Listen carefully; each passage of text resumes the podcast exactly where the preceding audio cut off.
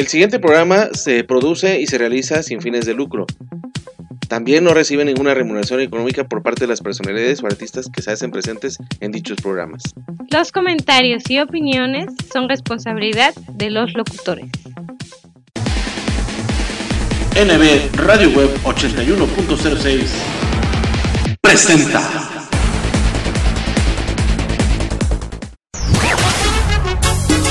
Como café y tequila, lo más nuevo de banda sonora imperial de los hermanos Reynoso. Como el café que tú disfrutas, despertar contigo siempre y hacerte el amor. Ya disponible en las plataformas digitales. En tu evento lograremos sea todo un éxito. Quiero que me quieras como. Ambiente 100% garantizado. Teléfono 477-273-6660. Visita nuestras redes sociales. Sonora Imperial. No te confundas. Somos Banda Sonora Imperial. La de los hermanos Reynoso.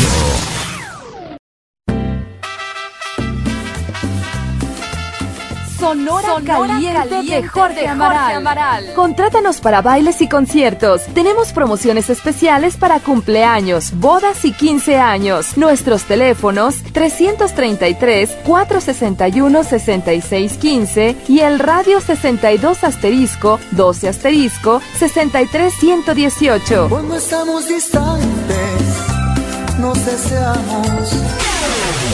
Por eso baila, baila, baila. Baila, bailarina. O visita nuestra página web sonoracaliente.com. Baila, bailarina. Con Gaby Caliente. NB Radio Web 81.06 La mejor frecuencia de cuadrante por internet. Música y entretenimiento para todos los humanos. Directo desde Guadalajara, Jalisco, llega tu Sonora Mermelada. Hacemos la fiesta.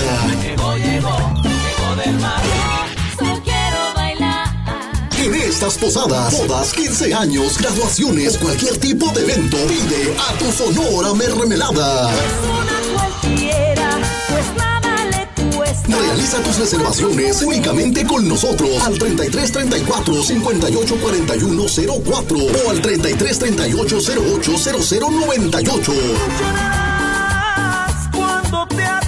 de mí. Tu Sonora Mermelada presente en los mejores eventos. Otra y otra vez. Que nadie se entere. Vamos a hacerlo adelante. Porque somos tu mejor opción. No que no. ¿Qué tal amigos? Nosotros somos la mexicana Sonora Uruguay. Bien, gracias a todos nuestros grandes amigos millones de gracias por ese gran apoyo desde San José de Aguadán, Puebla para el mundo. La mexicana Sonora Uruguay. Temas de actualidad, temas sociales y psicológicos que nos ponen a pensar para crear un mundo mejor. Difundiendo el trabajo de las personalidades conocedoras de temas de interés, pensamientos que compartimos con todo el mundo. Bienvenidos a Momentos de Reflexión a través de Neve Radio Web 81.06. Comenzamos. Cuando una persona realmente se muestra como es, pare- pareciera que perdiera cierta autoridad, pero no la pierde. Uno no pierde autoridad cuando se muestra como es. La verdad es que se gana autoridad.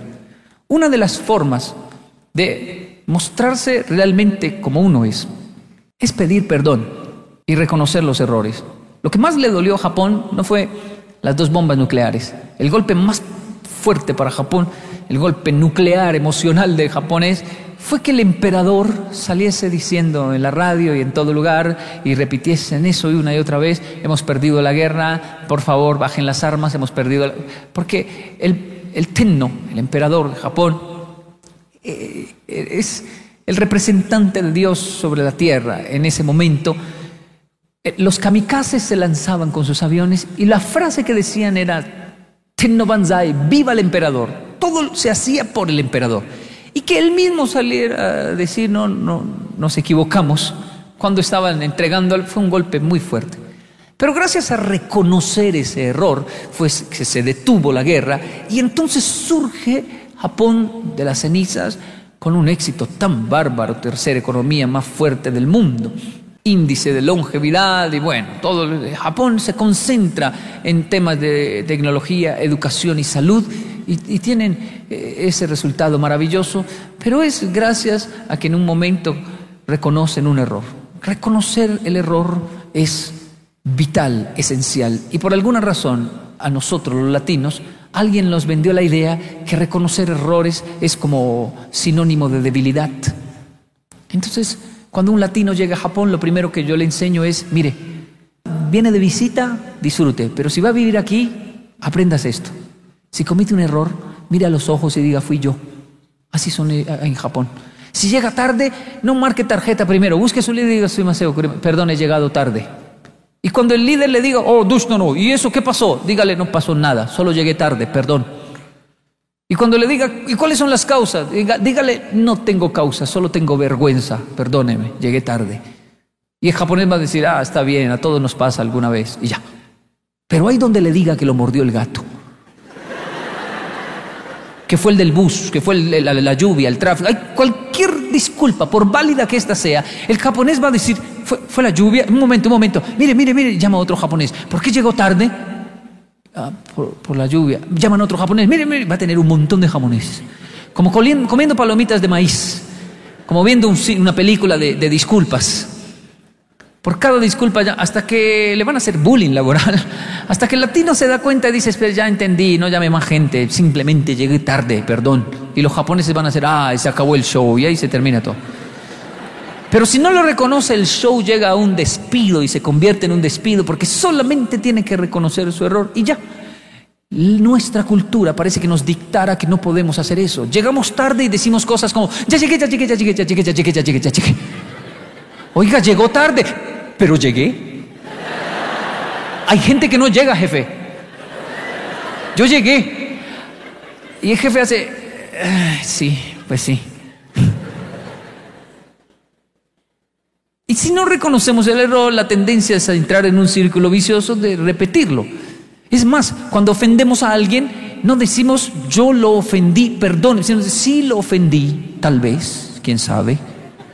Sí la ofendí, mejor dicho, se sintió ofendida porque yo ni me di cuenta. Finalmente, yo la ofendí. Si tienen las pruebas de que la ofendí en Neptuno y las puede traer con dos testigos, disculpe entonces. O hay momentos en que pedimos perdón y empeoramos la situación. El hombre dice, ah, ya, bueno, listo, entonces perdón. ¿O qué va a hacer? ¿Cuántos son? ¿Cómo es? Ahora es peor el perdón que la ofensa. Cuando pedir perdón es sublime. Un líder que mira a sus funcionarios y les dice, me equivoqué. O que les dice, lo que dije ayer no cambia, sigue así. Pero la forma en que lo dije fue tan fea que pensé eso en toda la noche y quiero pedirles perdón, no, no, no debo hablar así. No pierde autoridad. Un padre que mira a sus hijos y les pide perdón no pierde autoridad, gana autoridad. Yo, yo debo confesarlo. Cometí un error terrible con mi hijo mayor, ¿sabe? Terrible. Me di cuenta del error que cometí con él solo cuando nació Keigo, el menor. Kenji David tiene 15, Keigo Daniel tiene 10. Y descubrí que había sido muy duro con mi hijo mayor cuando nació. Es que uno, al ser padre primerizo, termina siendo muy rígido, muy duro con el hijo mayor. Usted me entiende, ese régimen de parece, siéntese, salude a la tía, sal de abracito y de besito, dele besito a la tía, siéntese ahora, porque sí, porque yo mando aquí punto, porque soy su papá. Así, en ese régimen. Ya cuando nace el segundo, uno aprende a ser mejor papá y entonces uno no es tan duro con el segundo, ¿no? Saluda a la tía que digo, no quieres, ay, déjelo tía, está amargado, es ahorita lo saludo, espere, verá.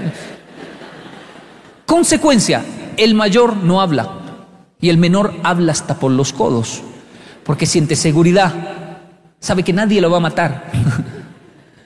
El primero se creyó todo Es que el segundo crece con la teoría. Si a este no lo mataron, a mí no me matan. Eso es mentira. El, el primero no tenía a quien anclarse, entonces creía todo. Y consecuencia, si yo le digo al mayor, por ejemplo, ¿sabe qué? Que en David no hay PlayStation. Un mes. Un mes sin PlayStation. Hace así. Bueno. Si le digo al menor, a Keigo, Keigo, entonces no hay, no hay PlayStation, Keigo. Un mes sin PlayStation. Él hace así. Se para y me dice, pero papá, y ese pero papá en realidad me está diciendo, cálmese. Por eso tiene úlcera ahí, porque lo toma todo muy a pecho. Y comienza a hablar. Le sale, él va negociando para que no le quiten el play. Es que usted no entendió, papá. Mi hermano no le contó todo. Mire, yo le explico. Y habla, y habla, y habla. En realidad lo que yo escucho es como otra persona ahí diciéndome, negociemos.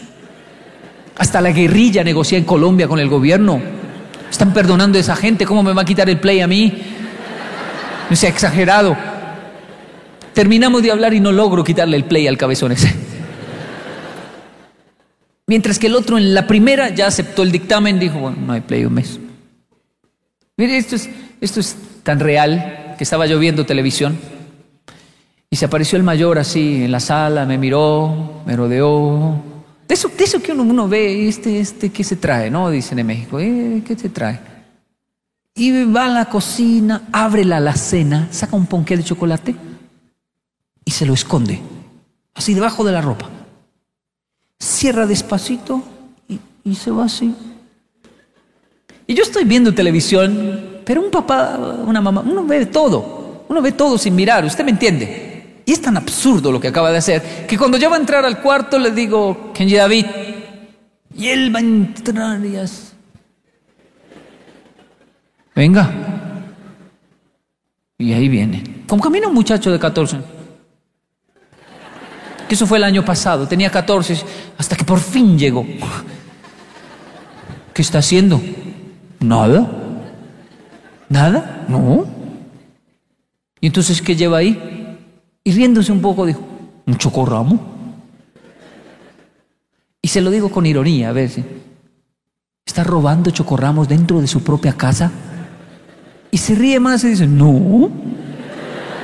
Es, que no entiendo, hijo. Usted tiene todo el derecho a abrir la cena, comerse un coso de esos, llevárselo para el cuarto. ¿Por qué se lo esconde? ¿Por qué se lo roba? Y riéndose más dice, no sé. Y ahí yo apago el televisor, lo siento frente a mí y le pido perdón. Yo sí sé, es mi culpa. Usted creció como en un régimen, fue un papá tan duro, por ser un padre novato, primerizo, no sabía nada, entonces lo, fuimos muy duro con usted. Pero usted ya tiene que perdonarme.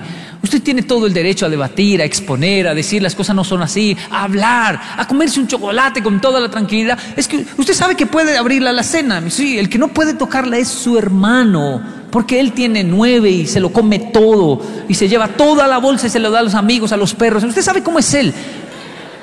Él es el que no está, pero usted tiene 14 años, actúe con más libertad. Y mi hijo me escucha, siento que él se ríe y, siento que me perdona.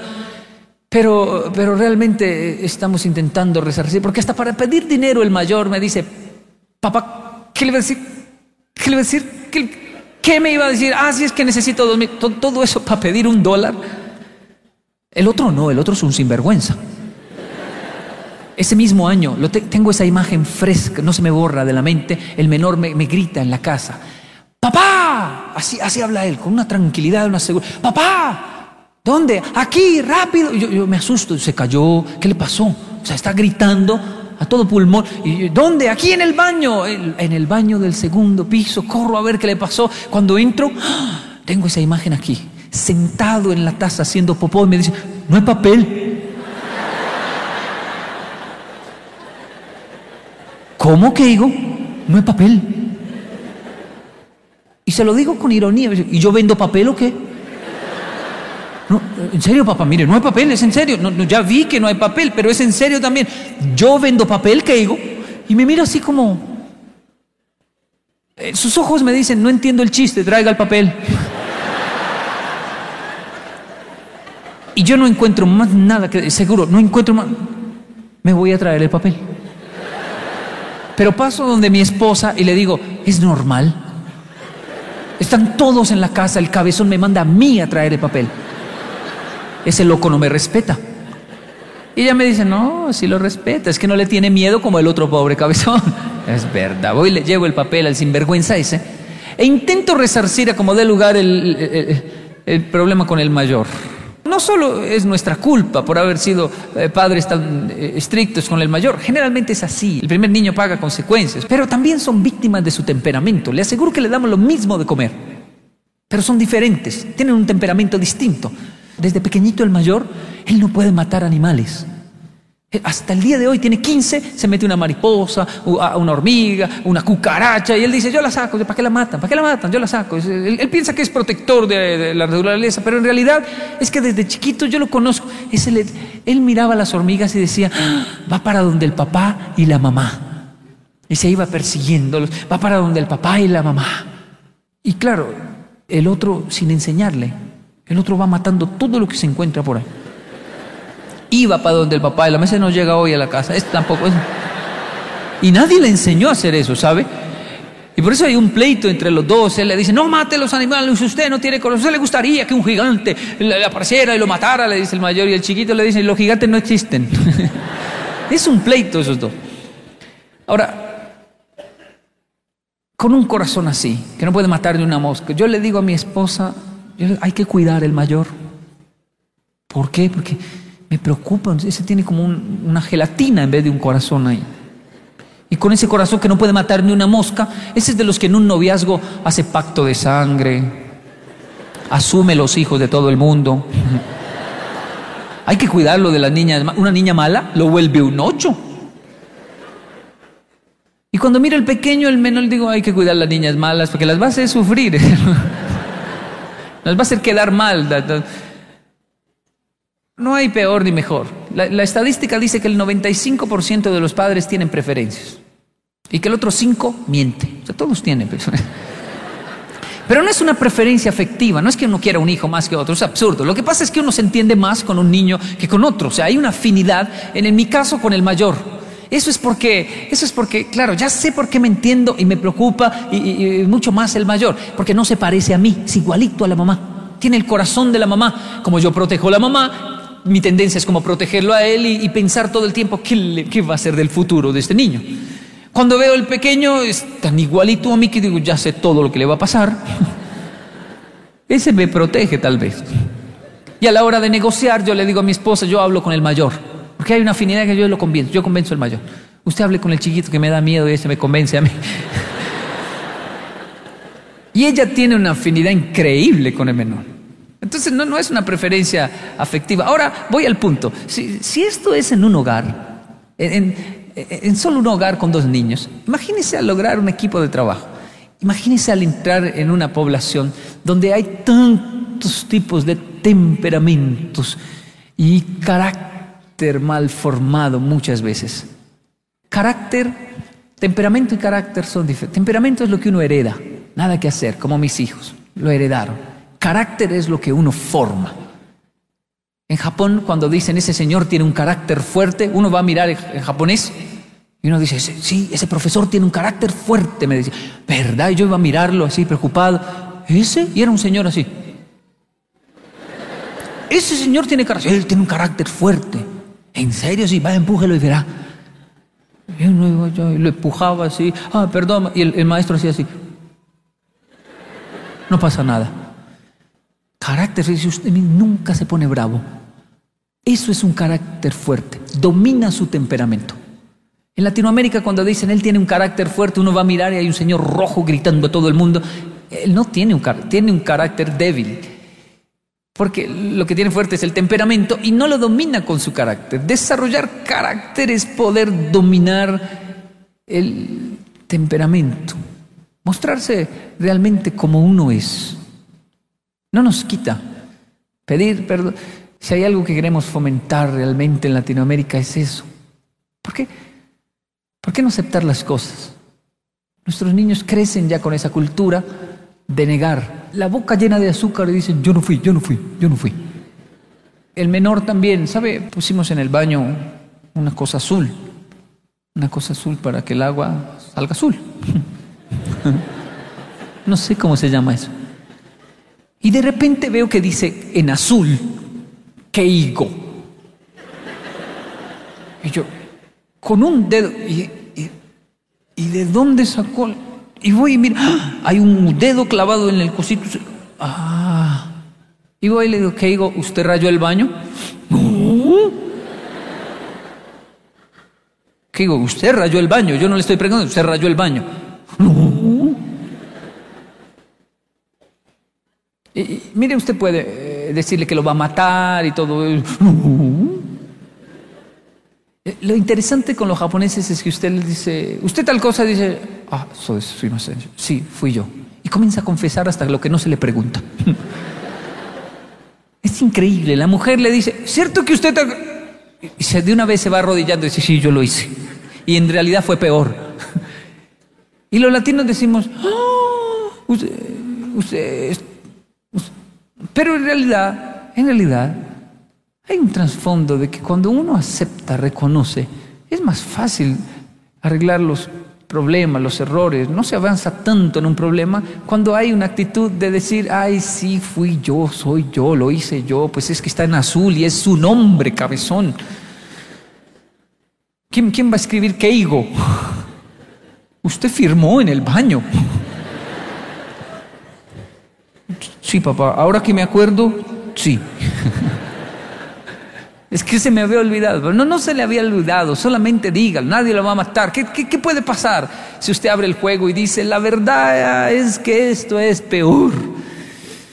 No voy a confesar todo lo que he hecho en mi vida porque no hay tiempo para eso. Pero eh, me cansé de estar blefando, engañando, jugando póker en el liderazgo.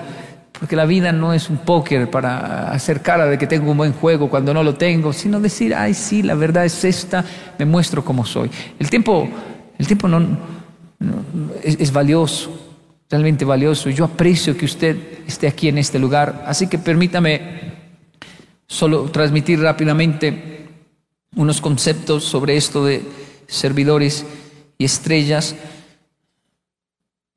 Eso era una introducción. No, no mentira. Siendo uno el doctor, puedo contagiarme de la enfermedad local si no tomo precauciones. Quiere decir, cuando uno es un líder social, tiene que tener cuidado de esto. Que siendo uno supuestamente el doctor, ¿no? líder social, vengo a buscar soluciones para la sociedad, es tan fácil contagiarse uno de la enfermedad local. ¿Sabe cuál es la enfermedad? Uno de los cánceres de, de Latinoamérica es el lenguaje de desesperanza. Un líder social trae esperanza, soluciones, y es tan fácil contagiarse y comenzar a ver la parte negativa y terminar diciendo, no se puede, nada sirve, nadie sirve, nada sirve, nada sirve, nada sirve. No es cuestión del, presidente, de la política, no es solo cuestión de eso. Eh, hay muchos factores, pero el tema no es ese, el tema es el lenguaje de desesperanza. Es un cáncer y un líder social no puede tener un lenguaje así. No, no puede tenerlo. Tiene que erradicarlo. Mire, un niño se me acercó en Colombia. Yo, no es que yo sea insensible, no es que uno se vuelva insensible en lo social, pero es que uno ve el trasfondo. Un niño se me acercó así en un hospital, yo estaba afuera, me dijo, ¿me regala un pan? Así, así hablan, ¿no? Para que le dé. Y yo lo miré, estaba gordito, muy mal vestido, sus moquitos. Me. Y yo le dije, ¿usted cómo se llama? Cristian, me Cristian, ¿le cuento? ¿Le cuento? Llevo horas aquí esperando el traslado de un hospital a otro para mi abuela, pero horas, desde las 7 de la mañana estamos en esto, van a ser las 7 de la noche y yo no desayuné, no almorcé y no he comido. Y usted me habla de pan, no me, no me nombre esas cosas que me muero. Si usted fuera un buen niño, si usted fuera un buen niño, de todo lo que han dado, le, le han dado por ahí pidiendo, porque con esa cara todo el mundo le debe dar a usted de todo. Si usted fuera un buen niño, hoy antes de irse para su casa tendría misericordia de mí, un moribundo de verdad. Así me ve así vestido, yo tengo hambre y usted me daría algo de comer. Porque casi no atienden a mi abuela, llevo horas y no he podido, no he tenido tiempo de nada, estoy esperando que vengan a hacer el relevo, por fin ir a dormir, a descansar y comer algo. Y el niño se conmovió con mi historia y sacó un ponqué de su bolsillo, nuevecito. Lo abrió, una torta. Y me dio solo la mitad, el muy tacaño, pero bueno, me dio la mitad. Y yo le dije, uy, gracias, Cristian. Yo sabía que usted era un buen niño, gracias. ¿Sabe cómo yo me llamo? Y le dije mi nombre, le hablé de Japón y se interesó. Y se sentó ahí a hablar conmigo mientras nos comíamos la tortica. Y le dije, ¿pero qué, Cristian? ¿Así? ¿En seco esto? Usted no va a ser capaz de todo lo que de pasar allá al frente y comprar esas chuspas, esas bolsitas que tienen un jugo ahí como de naranja artificial. Usted no Y me miró ya un poco desconfiado, Cristian, 11 años, y metió la mano en el bolsillo y sacó una cantidad de plata. ¡Wow! Un montón de monedas, bien organizadita la tenía. ¡Wow! Usted se organiza. Yo sabía que tenía bastante dinero. Y la contaba. Y se fue y compró dos chuspitas. Me dio una y comenzamos a hablar. Lo que pasó de ahí en adelante es lo que yo amo, lo que yo eh, digo, eh, la obra maestra de lo social.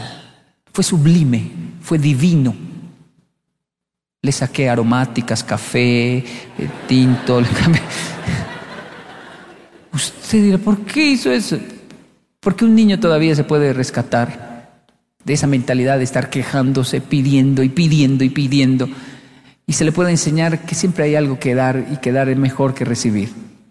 Un adulto es complejo cuando uno le dice, ¿qué hubo? ¿Cómo está? Bien, para no decir que mal. Gente que me encuentro hace años, ¿qué hubo? ¿Cómo va? Ahí en la lucha. Hace cinco años lo vi, también estaba en la lucha. Sí, es que es una lucha. ¿Pero usted trabaja en lucha libre o algo así? No, no, no, o sea.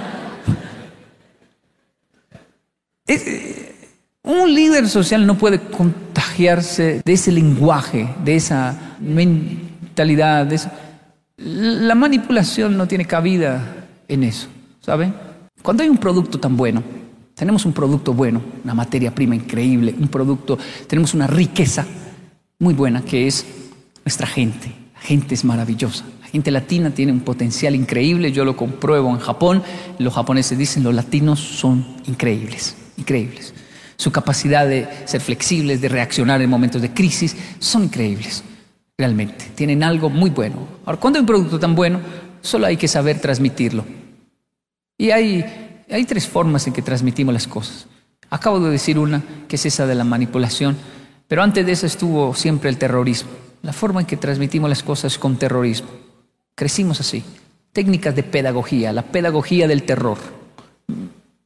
No sé si me explico. Yo soy de una época en que los adultos nos decían, tómese la sopa o le doy bien duro.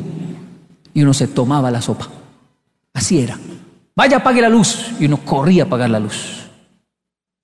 Si uno decía, no apago la luz, ¿cómo? No, no, abuelito, es que me da miedo. ¿Le da miedo apagar la luz? No, es que la luz del fondo de la casa. ¿Y qué tiene? El monstruo, abuelito. ¿Hay un monstruo en el fondo de la casa? Pues sí, tendría que, pagarme arriendo a mí el monstruo. Deje la bobada, vaya, apague la luz. Y uno tenía que correr. Si, uno decía, no apago la luz, bueno, el monstruo o la correa. Yo miraba la correa y me iba a apagar la luz. La cosa era tan seria que el monstruo me decía, yo la pago, Kenji, vaya que le dan duro. Hasta él le daba pesar, ¿sabía? Los jóvenes de hoy no creen eso, pero ¿sabe cómo nos enseñaban las tablas de multiplicar con una correa 5 por 8 y uno... ¿5 por 8? Rápido, uy, lo tiene ahí en la lengua, sáquelo o se, lo saco.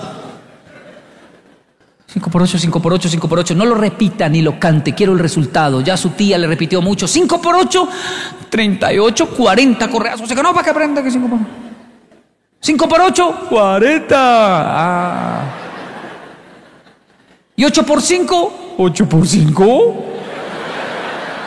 Pues si 5 por 8 es 40.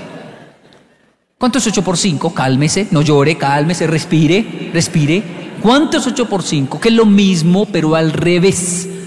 38, otros 40. ¿Cuánto es 8 por 5? 40. Porque es lo mismo, bobo. Se lo dije. Terrorismo. ¿Funciona? No funciona. El niño aprende, jamás lo va a olvidar después de 40 correr. Pero cuando usted le pregunta, 5 por 8, 8 por 5, 80. El terrorismo no funciona. Está mandado a... Es más, en algún momento el terrorismo no va a funcionar más. El adulto crece, el niño crece y dice, no me tomo más la sopa. Entonces le doy duro, déme duro, mamá, tengo 18 y no me duele. y mi esposa está afuera, deme duro rápido que me tengo que ir. Usted no le va, usted no le va a pegar a un muchacho toda la vida. Mire, está mandado a recoger. Está mandado. El terrorismo funcionó, eh, hasta en la iglesia lo usaba. Tómese la sopa o se va para el infierno. A papito Dios no le gusta a los que no se toman la sopa. El Estado, el Estado terrorista, tómese la sopa o lo desaparecemos. Y los estados desaparecen. La empresa puede decir cosas como tómese la sopa o lo echamos. Hay un contrato firmado. Terrorismo, eso está mandado a recoger. En algún momento la gente dice no más terrorismo. Así me maten. Y somos muchos, no nos pueden matar a todos. Entonces entra la pedagogía de la manipulación. Tómese la sopa o me mata. No, y, le doy un dólar. Tómese la sopa y lo condecoro. La creencia puede decir tómese la sopa y se va para el cielo.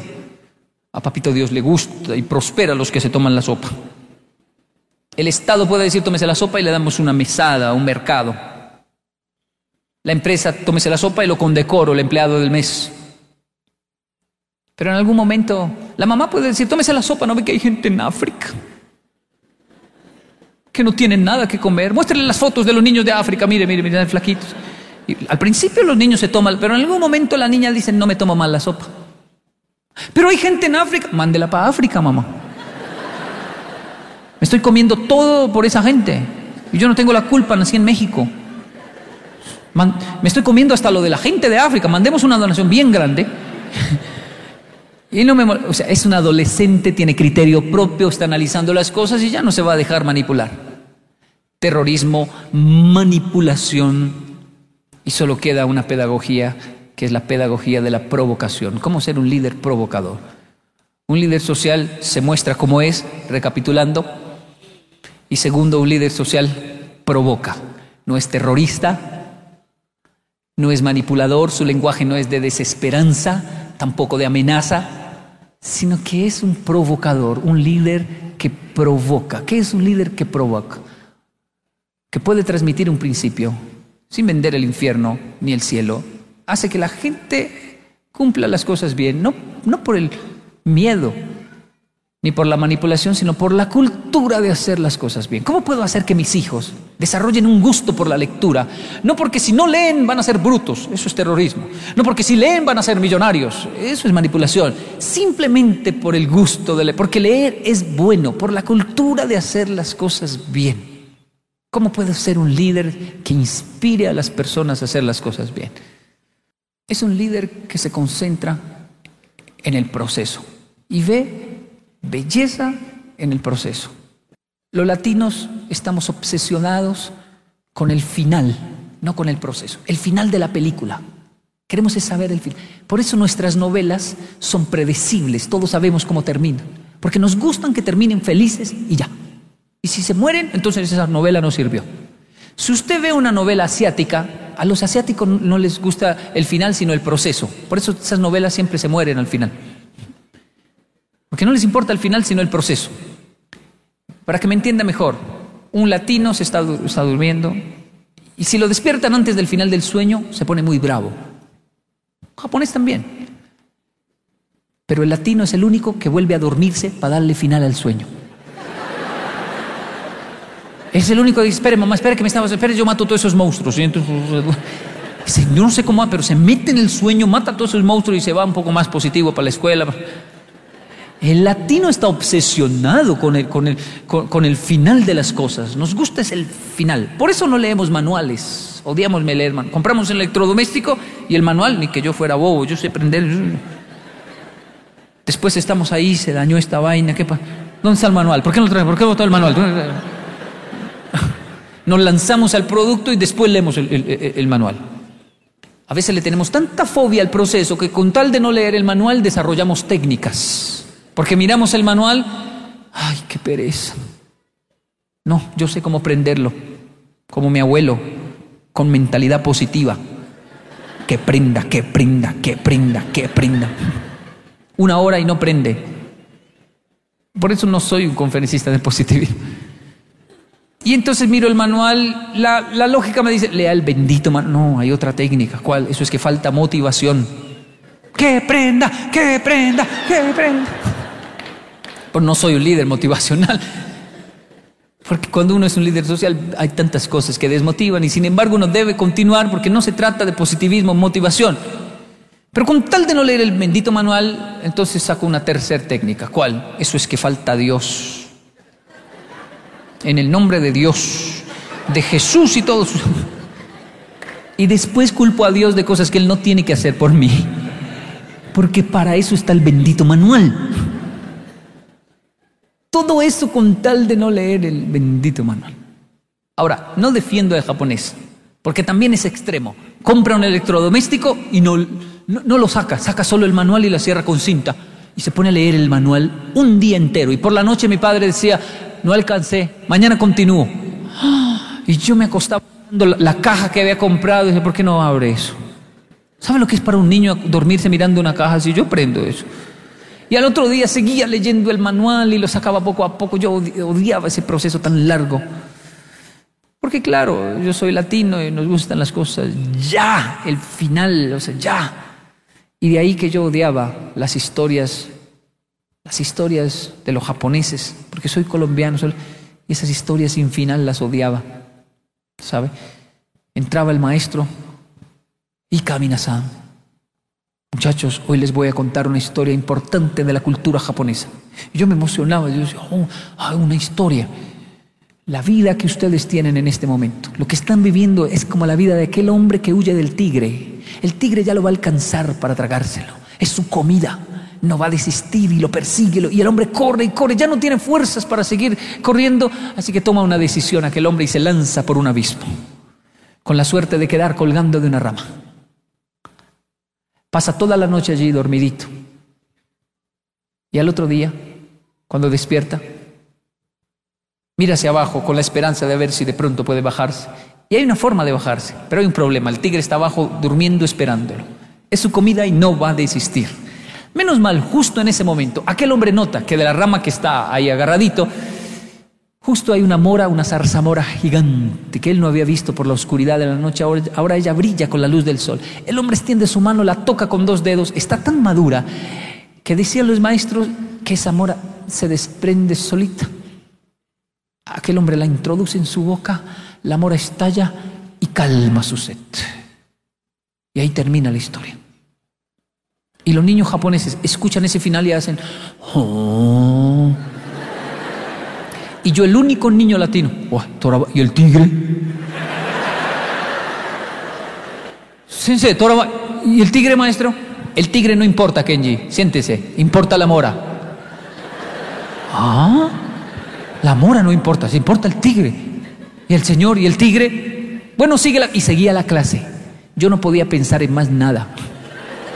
Soy un latino, ese señor se quedó colgando ahí, matémoslo o salvémoslo, pero hagámosle un final a ese cuento. ¿Cómo, cómo? Otro maestro la contó y volví a decir, y el tigre, el tigre no importa, importa la mora. El tigre, le hago un final. Usted no tiene que hacerle final. Ese es el final.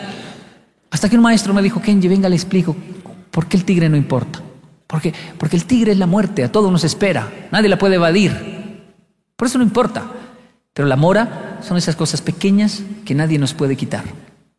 Y por eso su vida es como pequeñas... Yo no le entendí hoy si entiendo cuáles son esas moras. Claro, por eso la época escolar uno se arrepiente, dice fue la mejor época de mi vida y no me di cuenta.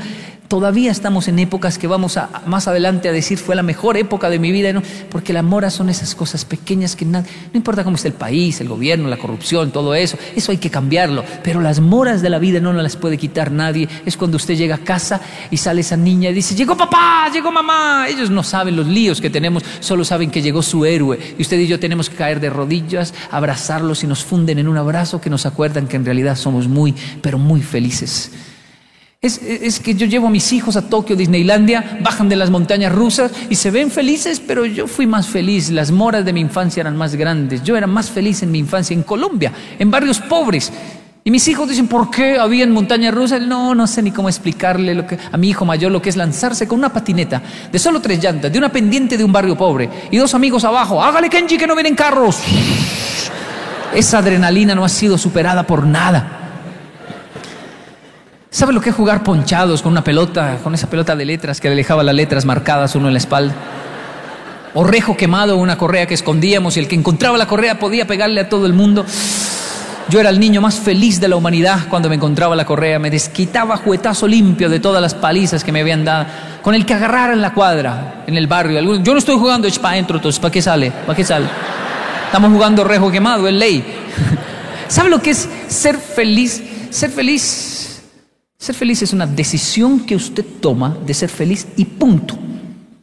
Primero sea feliz, después cambiamos nuestra sociedad.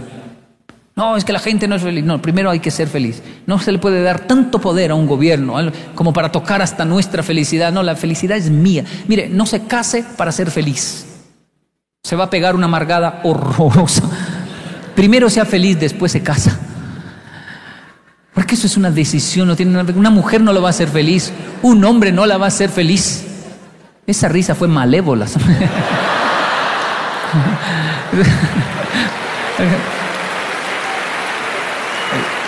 Ser feliz es una, mire, ser feliz es una decisión que usted toma. Alguien dirá, pero no sabe lo Usted que no, usted es que no sabe. Hace solo un mes, hace solo un mes, menos de un mes, ¿no, Clayton? Nos quitaron la vida de uno de nuestros muchachos, ¿sabe? En Bogotá no solo nos pasan cosas buenas, nuestro mensaje es positivo, pero nos pasan muchas cosas malas, pero las estamos enfrentando así, así. Yo, yo fui al entierro con Clayton, fuimos al entierro y eran de las barras bravas de fútbol de Bogotá. Y estos muchachos están locos. Teníamos que cuidar, no saquen el cuerpo, no les vamos a dejar sacar el cuerpo y están locos, no lo van a sacar, lo van a dejar ahí por respeto a los papás, la mamá, todos allí, bueno, sí, respetaron eso y estaban como locos los de la barra, murió por honor a la barra porque lo mató de otra barra y nosotros allí con, los padres, qué, doloroso. Y ellos en su desespero buscaron un extintor en el entierro y soltaron ese extintor y me lo soltaron exactamente a mí, que era el invitado al entierro para dar las palabras del sentido pésame y quedé como un ratón de panadería, blinco. Y miré a la mamá y la mamá en su dolor me miró y se rió. Qué pena, doctor Kenji. Estos muchachos están locos. Y yo todo blanco, tranquila, tranquila, no se preocupe. La abuelita que tenía un dolor profundo cuando me vio también se rió. Qué pena, doctor. Yo no sé ni cómo explicarlo, ¿sabe? Son, cosas dolorosas que vivimos, pero, pero seguimos ahí vivos y hay que enfrentarlo. Y estamos ahí viviéndolas, pasándolas. Usted dirá, pero no se imagina lo que estoy pasando. No me imagino, pero está vivo. Y si está vivo hay esperanza, hay que hacer algo los que quedamos. Pero es que mi vida es difícil, estoy viendo mucho, sí, yo sé, pero está vivo. Y si está aquí, por ejemplo, si usted está aquí, no va a estar aquí todo el día. Ya nos vamos, en algún momento se va a levantar y va a ir al baño y va a hacer pipí. Y usted, gústele o no, va a ser feliz en ese momento. Porque cuando uno hace pipí, mire, no importa quién me haya abandonado, dejado, que uno hace así, ah, ah, Hay un vacío en el cerebro. Es el cuerpo humano que fue, es así, que me hace feliz. ¿Usted cree que es un chiste? Hoy cuando haga pipí se va a acordar de mí. La vida no es un mar de rosas. Pero usted es como una rosa en un mar y de alguna manera seguimos brillando, seguimos vivos y mientras haya vida y esperanza. Es, es un honor muy grande cuando me desespero de tan, tanto, eh, tan, tanto éxito, porque esto se ve muy exitoso, eh, yo eh, sencillamente regreso a casa y entro a mis barrios y en mis barrios es, me devuelven a, a tierra. Es fantástico, es fantástico. Subir a la montaña y hacer un galpón para pollos.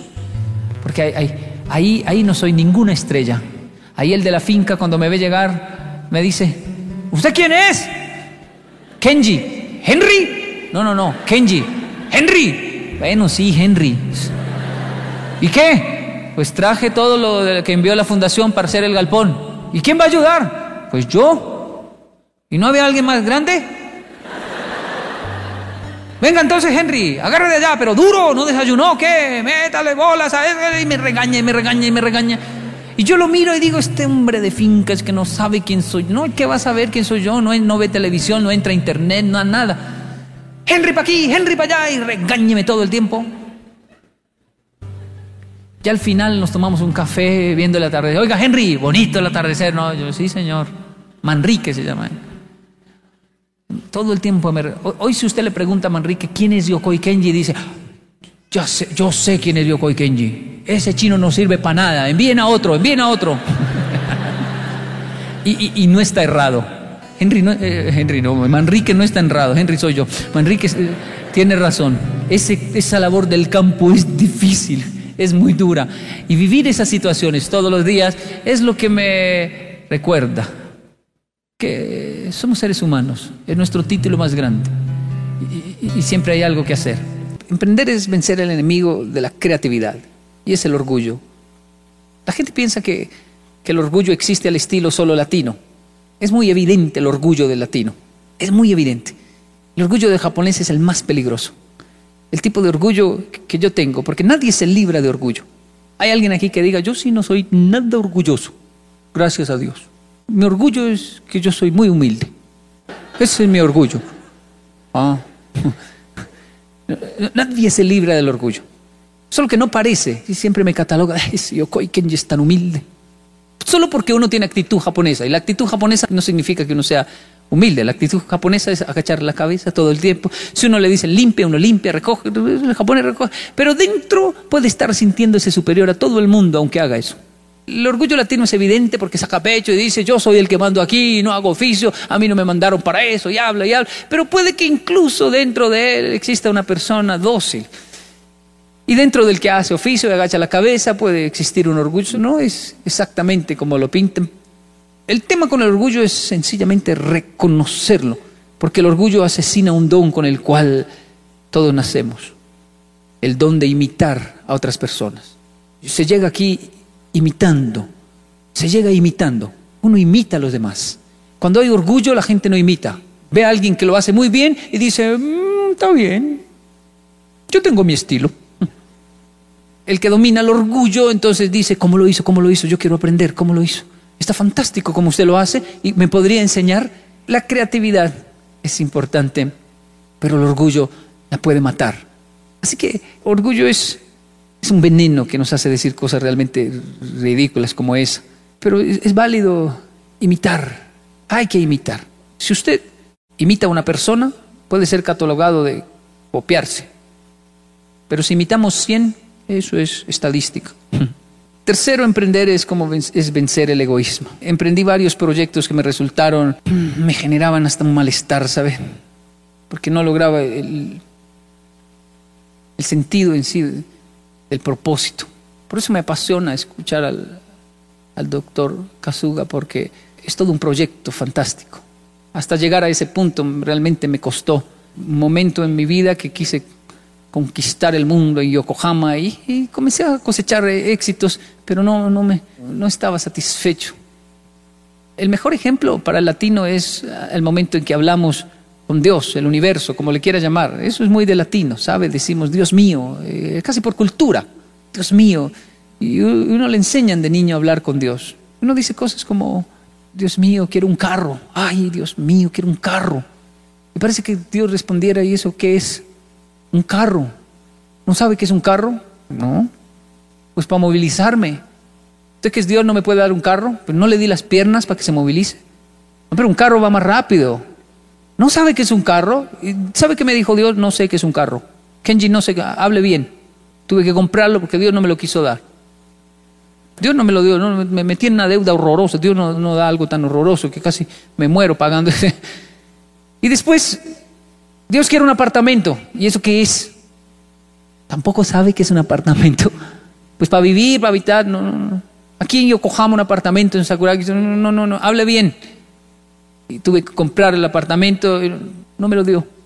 Quiero un negocio, una empresa. Otra vez usted hablando cosas raras. ¿Qué es eso? Tampoco sabe que es una empresa. Yo pensaba, Dios se hace loco o me odia y es muy tacaño. Una empresa. Para darle empleo a la gente, ¿eso es malo? Un día entendí lo que era propósito de vida. Y ahí cambió todo. Mire al cielo, dije, Dios, tengo un propósito de vida. Eso sí lo entiendo. ¿Y cómo es? pues es hacer esto. Japón, Colombia, aquí se están suicidando, allá matan a la gente. ¿Por qué no combinar estos dos? Y logramos hacer esto y beneficiamos la tercera edad, los abuelitos, la sabiduría, los niños, el futuro, así como lo hacen en Japón y aprendemos de los lugares. Este es un proyecto, podríamos llamarlo turismo con propósito, porque no, esto es un propósito de vida interesante. Y como que Dios decía, ahora si le entiendo, está hablando en mi idioma y ya tenía a Dios aquí al lado. ¿Y qué se necesita aquello? Varios carros, varios apartamentos, varias empresas.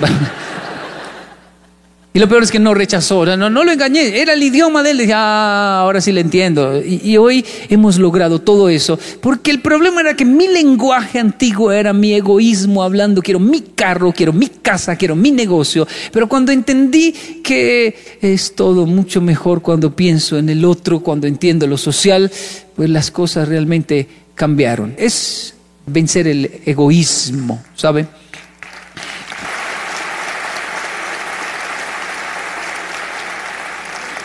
Finalmente, emprender es vencer nuestros, nuestros impulsos, nuestros impulsos. Todos tenemos una naturaleza y si de algo sufrimos en Latinoamérica es que somos amables, somos muy amables. Los japoneses se impresionan y dicen, yo me impresiono. Digo lo mismo que dicen los japoneses en Colombia. Me dicen, señor Kenji, los, los colombianos son tan amables, nos tratan tan bien. Y todo el tiempo nos han dicho que es peligroso, que roban, que matan. Que... Y yo no imagino a los colombianos robando y matando como nos tratan de bien. Y yo les digo, mm, pero sí matan y roban. Pero ¿por cómo lo hacen si son tan, tan lindos? Eh, bueno, lo mismo pensaba yo los japoneses.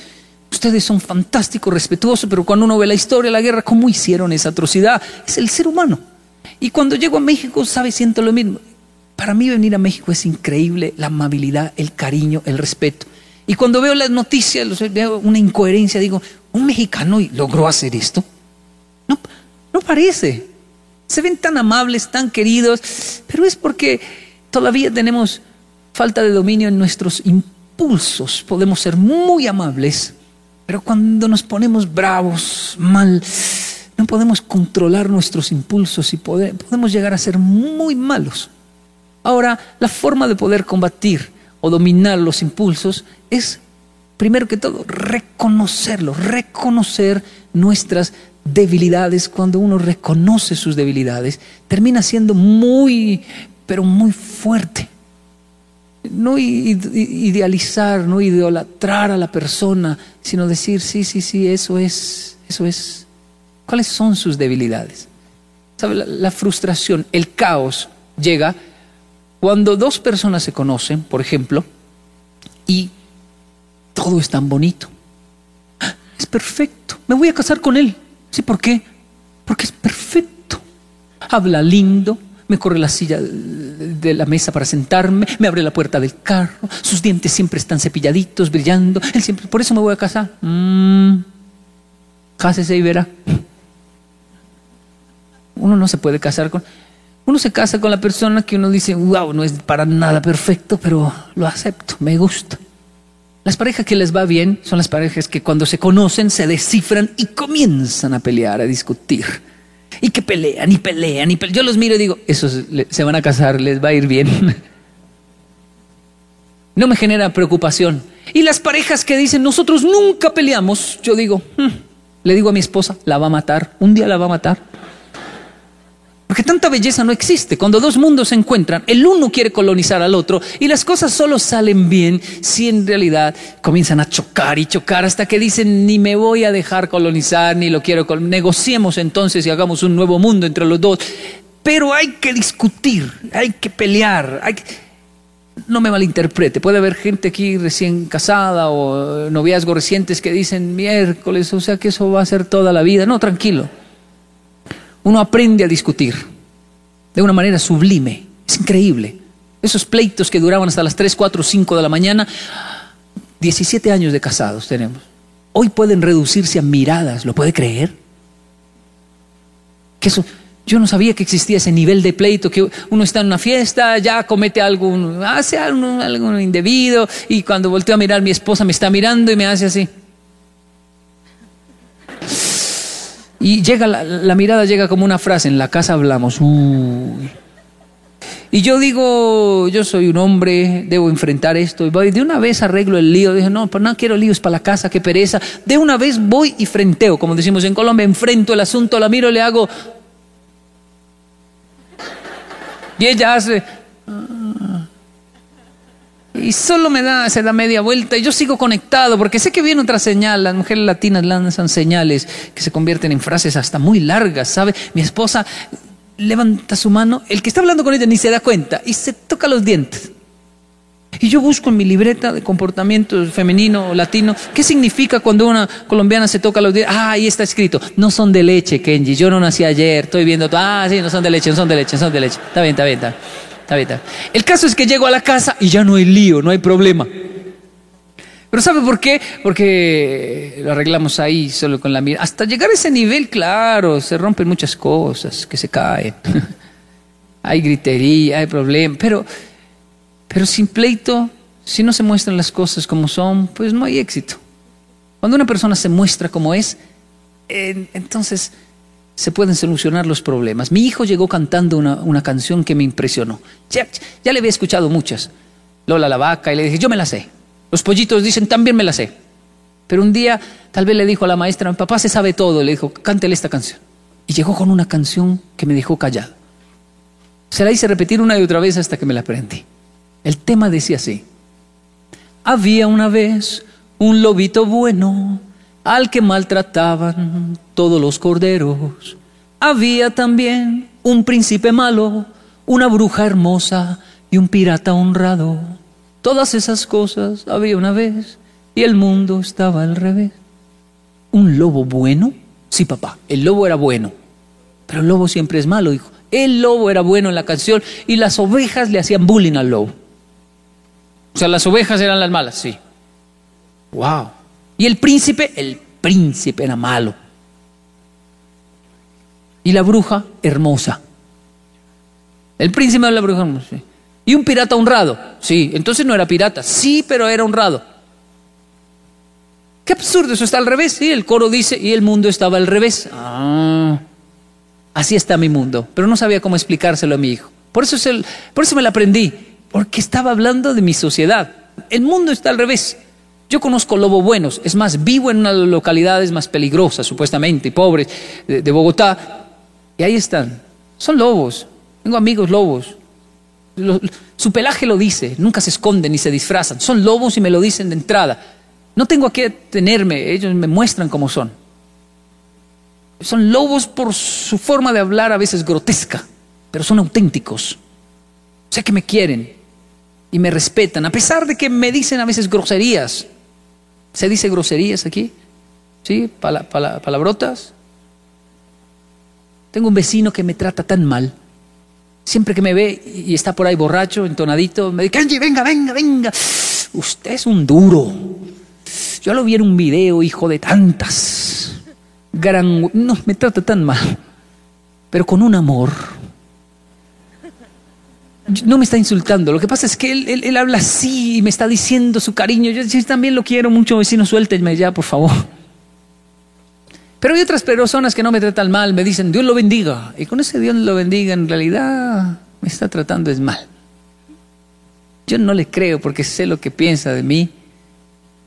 Otras personas saludan muy bien. Me quedo con el lobo, que se muestra como es, que con otros disfrazados.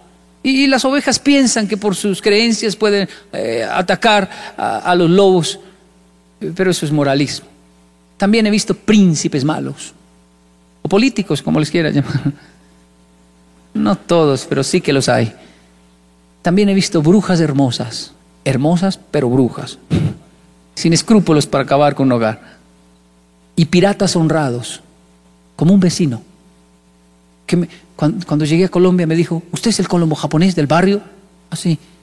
Por ahí me contaron que llegó, usted, usted ¿y qué come Japón? ¿Y qué comen allá? Y, hablaba, y preguntaba, y ya, ah, Japón es así, oiga, interesante Japón, y, y sabe hablar japonés, habla en japonés, hasta que yo le hice también la pregunta, bueno, vecino, ¿y usted quién es? Ah, yo vivo aquí, soy su vecino, ¿y qué trabaja?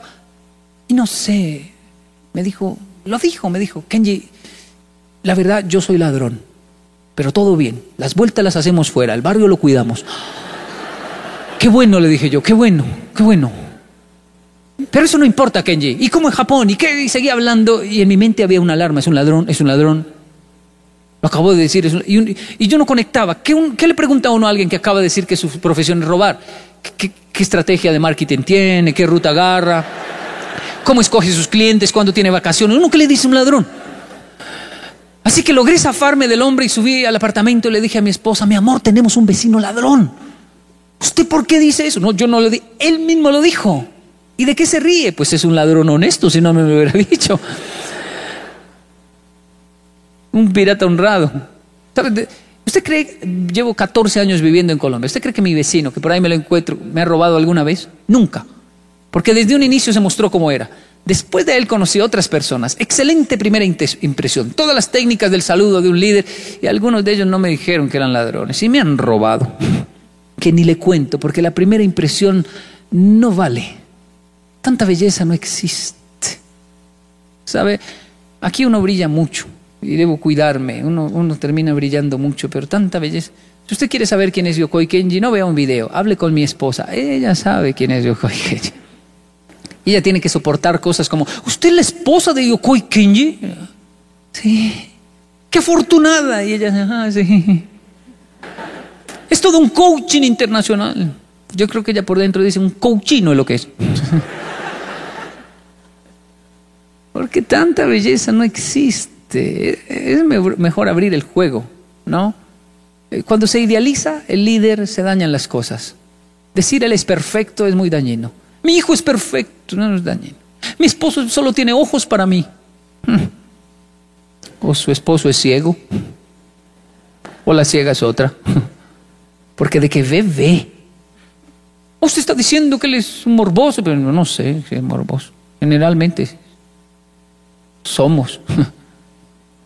Pero de que ve, por lo menos ve, ve. Deje de pensar que es perfecto, porque eso va a empeorar la situación. Una mujer que sabe cómo es el hombre, no, no se amarga, simplemente lo administra con el codo. ¿Qué hubo? ¿Dónde está mirando? Ah, aquí, allí.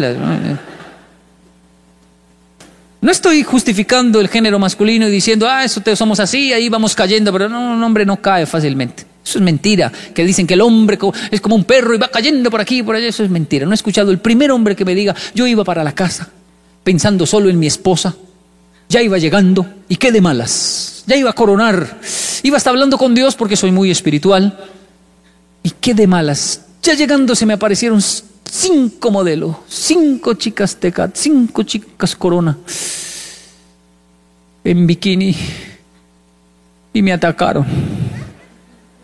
Estaban armadas, me amarraron a un árbol, me robaron todo y al final me violaron. ¿Hay alguien, algún hombre aquí que... No, eso tan bueno no pasa. ya quisiera yo, ya quisiera usted decir, mi amor, eran cinco, tenían armas. El hombre cae porque quiere, se mete donde no debe, habla más de la cuenta. Pero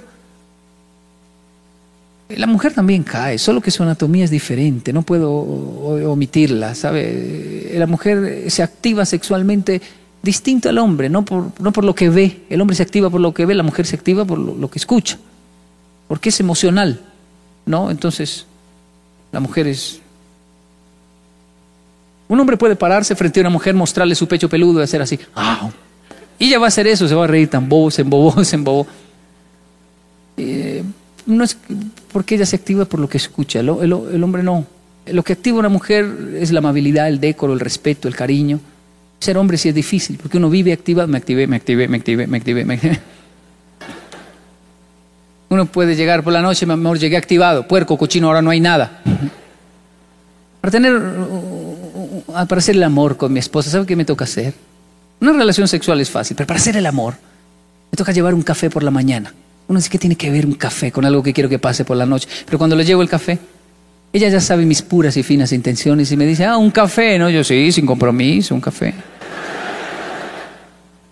Ah, usted piensa que es, ah, su mente está pervertida, le digo yo. Y por la, por la tarde unas flores, por la noche una chocolatina. Y si uno comete un error, todo sale de maravilla.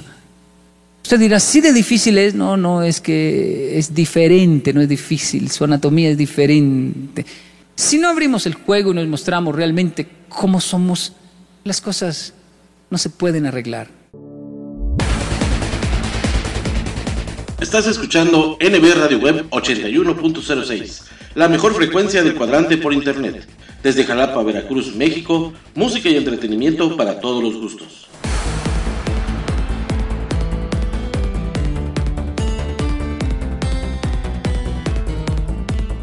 Escucha nuestra programación en anchor.fm y sintonízanos también a través de Spotify.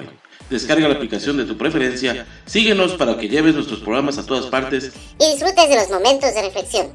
Sana diversión con los mejores chistes y rutinas de nuestros diversos invitados cómicos en Espectrito Radio Show. Deleita tus oídos con la música del ayer, hoy y siempre. Vibra con los nuevos valores musicales y goza con lo mejor y lo más selecto de la música tropical, las sonoras. Visita nuestras plataformas digitales. En Facebook nos encuentras como arroba NB Radio Web Veracruz, en Twitter como arroba NB Radio Web 1 y en Instagram como arroba NB Radio Web 8106. La mejor frecuencia del cuadrante por internet. NB Radio Web 81.06.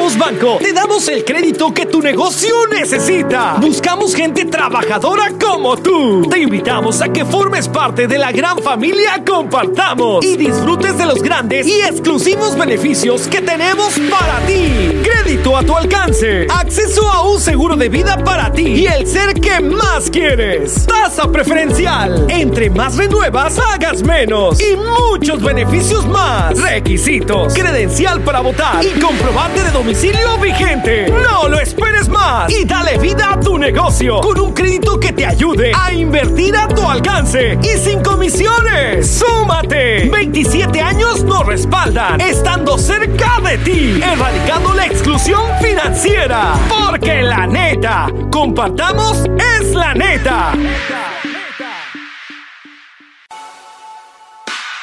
Actívate, come sano, actitud positiva, sonríe, vive sin miedo, sé feliz. Deportivo Santa Fe y Educación Deportiva Jalapa por un Veracruz sano, sin diabetes y contra la obesidad. Escuela de Deportes, Fútbol, Natación, Ritmos, Box y Voleibol. Es el centro comunitario de desarrollo deportivo y cultural con responsabilidad social, más accesible por clase y más barata de todo México con un costo de anualidad de 200 pesos y 350 pesos mensuales. 12 clases por mes de 50 minutos. Tenemos grupos de adultos en alberca semiolímpica y grupos de niños en chapoteadero. Inscripciones, lunes a viernes de 10 de la mañana a 2 de la tarde y de 4 de la tarde a 8 de la noche. Sábados de 10 de la mañana a 2 de la tarde. Teléfono 2282 02 77 33. Santa Patricia, esquina con San Antonio, en el fraccionamiento Lomas de Santa Fe. Asiste con toda tu familia y conoce nuestras instalaciones. Recuerda que somos el Centro Deportivo Santa Fe, por un Veracruz sano, sin diabetes y contra la obesidad.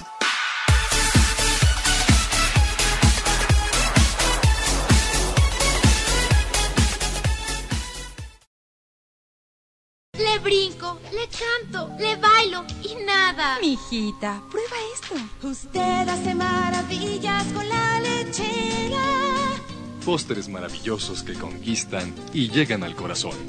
Mami, mis amigas también quieren tu receta. Consume frutas, tienen vitaminas.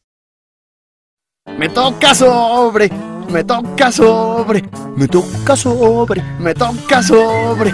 Ay, todo me da vueltas cuando me toca sobre. Los sobres pedigrí le encantarán por sus ricos y nutritivos trocitos de carne cocidos en su jugo. Quiérelo como él a ti. ¡Otro! ¡Otro! Las más deliciosas chispas están en una doradita galleta y con una base de rico chocolate. Chokis Chocobase, más chocolate en cada mordida.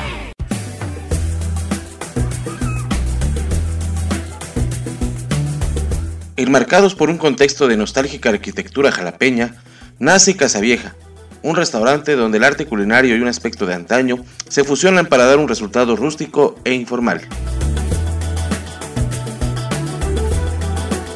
Disfruta de nuestra comida que te sorprenderá y además de una experiencia inolvidable. Ven a disfrutar de nuestros ricos desayunos de martes a domingo a partir de las 8 y media de la mañana. Para la comida y la cena los esperamos a partir de la 1 y media de la tarde con nuestras excelentes promociones. Martes 2x1 en pizzas y jueves 3x2 en hamburguesas. Además de nuestras riquísimas pastas y ensaladas, quesos fundidos, papas al horno y nuestros platillos mar y tierra que no puedes dejar de probar. Excelente atención y servicio. Los atendemos con gusto en González Ortega número 10, entre Insurgentes y Alfaro. Reservaciones al 2288 1208 76 o haz tu pedido para llevar al 2283 04 4307.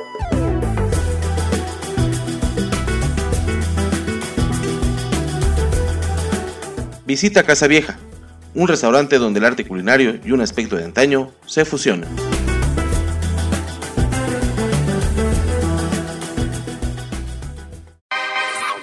NB Radio Web 81.06 La mejor frecuencia de cuadrante por internet. Música y entretenimiento para todos los humanos. No importa lo que te grita una multitud, lo que importa es la energía que genera una multitud. Y esa puede ser usada a favor tuyo. Y eso es lo interesante, razón por la cual sí le hablo a los haters y los amo en secreto. porque traen energía a mi creación. Sin los haters, tal vez yo ya me hubiera dado por vencido en algún momento. Hubiera yo estado en confort. Hubiera yo dicho, bueno, pues ya.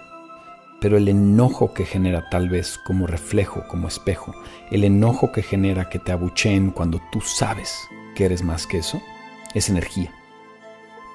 Y el enojo bien canalizado puede llevarte lejísimos. Ninguna emoción es negativa, solo es energía, solo es una emoción. La conciencia detrás del acto es lo que importa y entonces la conciencia detrás de un abucheo para mí sería utilizarlo a mi favor. Si yo fuera deportista profesional y salgo a un estadio y me abuchean, yo empezaría a manejar al estadio con mis manos y manejaría la energía y me burlaría de mí mismo y usaría el abucheo y el grito y la lamentada de madre solo como energía. Recordaría que la vida es un puto juego y todo lo que tengo enfrente es un reflejo de lo que yo he creado. Solo están ahí para decirme algo. ¿Cuál es el mensaje de un estadio abucheándote? ¿Cuál es el mensaje de la gente en tu vida que te abuchea? Ahora olvídate de mis deportistas o de alguien famoso. Piensa en la gente cercana a ti, que es una pequeña multitud que te grita algo, piénsala. Y en lugar de ser víctima de lo que te gritan y clavarte con las palabras, ve profundo y ve la energía. Recuerda que esto es un juego, tú has fabricado esta vida, tú eres el creador de tu propia simulación. Y eso que te están echando solo es atención, solo es energía. ¿Cómo lo canalizarías? Cada piedra que me ha lanzado el universo, el caos, como lo quieras ver, en lugar de cargarla, la he puesto en el piso y me he subido en ella. Creo que no importa lo que te grita la gente, no importa lo que dicen de ti, no importa lo que hay allá afuera. En cuestión de palabras, es un juego la vida, importa la energía, es lo único que existe. Energía, úsala a tu favor. Naciste muy pobre, abusaron de ti, te faltó algo, esa energía, olvídate de la manera negativa en que lo has visto, esa energía que yo conectado contigo ahorita siento, esa sensación, ese enojo, ese coraje de por qué a mí, eso es energía. Móntate en eso, no dejes que eso se monte en ti, no dejes que lo que te pasó en la vida te pise y te aplaste. Entiendo que es difícil cuando algo tiene tanta energía como un estadio entero abucheándote, es difícil recordar que la vida es un juego y que eso no importa. Es difícil quedarte con la energía detrás del hater. Es difícil quedarte con la energía, nada más con la energía de lo que pasó en tu vida y soltar la narrativa y la historia que te has contado. Es difícil. Sí. Pero es más difícil no hacerlo. Gracias por estar con nosotros en este programa.